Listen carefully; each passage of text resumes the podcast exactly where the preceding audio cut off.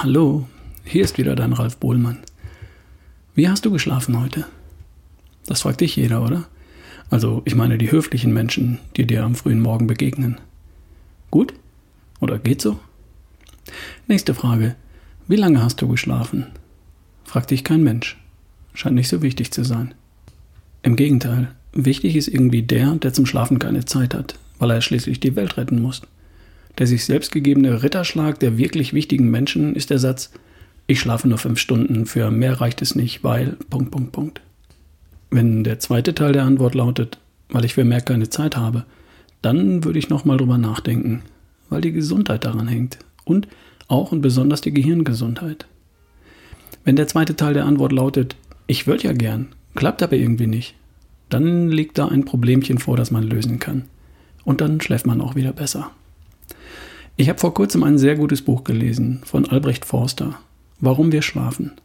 Das Buch hat mir ein Stück weit die Augen geöffnet. Ich wusste längst, dass Schlaf wichtig ist für die Gesundheit, so ganz allgemein. Aber ich kannte einen ganz entscheidenden Punkt noch nicht. Und den möchte ich dir heute kurz mal unter die Nase reiben. Fangen wir mit den Dingen an, die du vielleicht schon gehört hast. Der Schlaf dient der körperlichen Erholung. Ja, schon auch. Während wir schlafen, sind wir mehr oder weniger inaktiv und der Körper hat mehr Zeit für all die Prozesse, die stören würden, während wir aktiv sind und herumlaufen. Muskelwachstum, Zellregeneration. Klar. Zweitens, im Schlaf wird das Immunsystem aufgebaut und repariert. Ja, der Körper geht davon aus, dass wir im Schlaf weniger Angriffen von Viren, Bakterien, Hitze und Kälte ausgesetzt sind. Und schaltet in den Wartungs- und Reparaturmodus. Da passiert sogar noch mehr.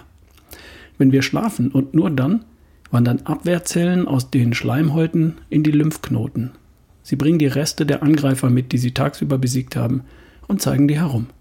Seht her, liebe Kollegen, so sieht der Feind aus. Wenn ihr irgendwo im Körper so jemanden seht, dann macht ihn kalt. Und am nächsten Morgen wandern sie dann wieder zurück in die Schleimhäute, um den Tag über für Sicherheit zu sorgen. Das Immunsystem wird trainiert. Nachts, wenn wir schlafen. Und auf diese Art nur, wenn wir schlafen. Der nächste Punkt. Im Schlaf ist Zeit für Fettverbrennung. Cool.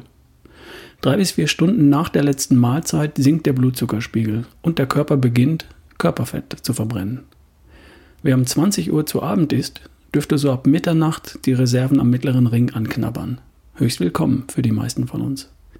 Wer dann um 4 Uhr früh aufsteht und kurz darauf ein Brötchen, ein O-Saft und ein Müsli frühstückt, der hatte bis dahin gerade mal vier Stunden Zeit für seine tägliche, nein, für seine nächtliche Fettverbrennung.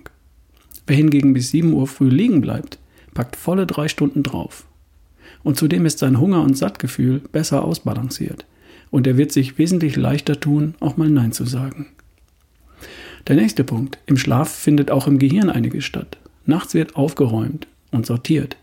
Wichtiges von Unwichtigem getrennt, gespeichert oder gelöscht. Gut schlafen bedeutet ein gutes Gedächtnis, Kreativität und übrigens auch Willenskraft.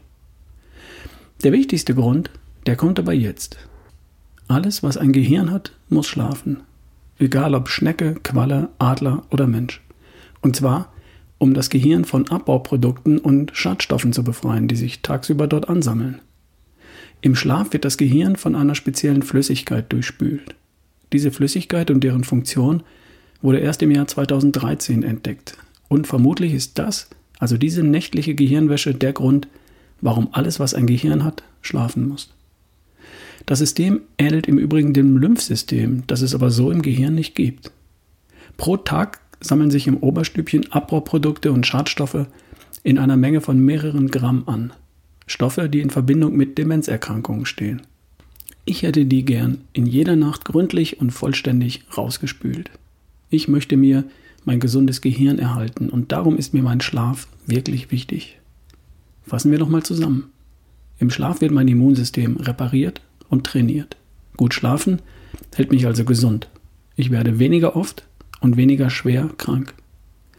Im Schlaf findet Fettstoffwechsel statt und meine Hunger- und Satthormone werden ausbalanciert. Gut schlafen macht es mir also leichter, schlank zu bleiben und mein Gewicht zu halten. Im Schlaf wird mein Gedächtnis aufgeräumt, sortiert, dort wird gespeichert und gelöscht. Ich kann mir Dinge besser merken und ich finde bessere Lösungen für meine Themen. Und Schlafen befreit das Gehirn von Abbauprodukten und Schadstoffen. Schlafen gilt heute als die wichtigste Gesundheitsvorsorge für das Gehirn. Und wie viel sollte es sein? Naja, sieben bis acht Stunden sollten es schon sein. Das wäre gut schlafen. Sechs bis sieben Stunden wäre befriedigend.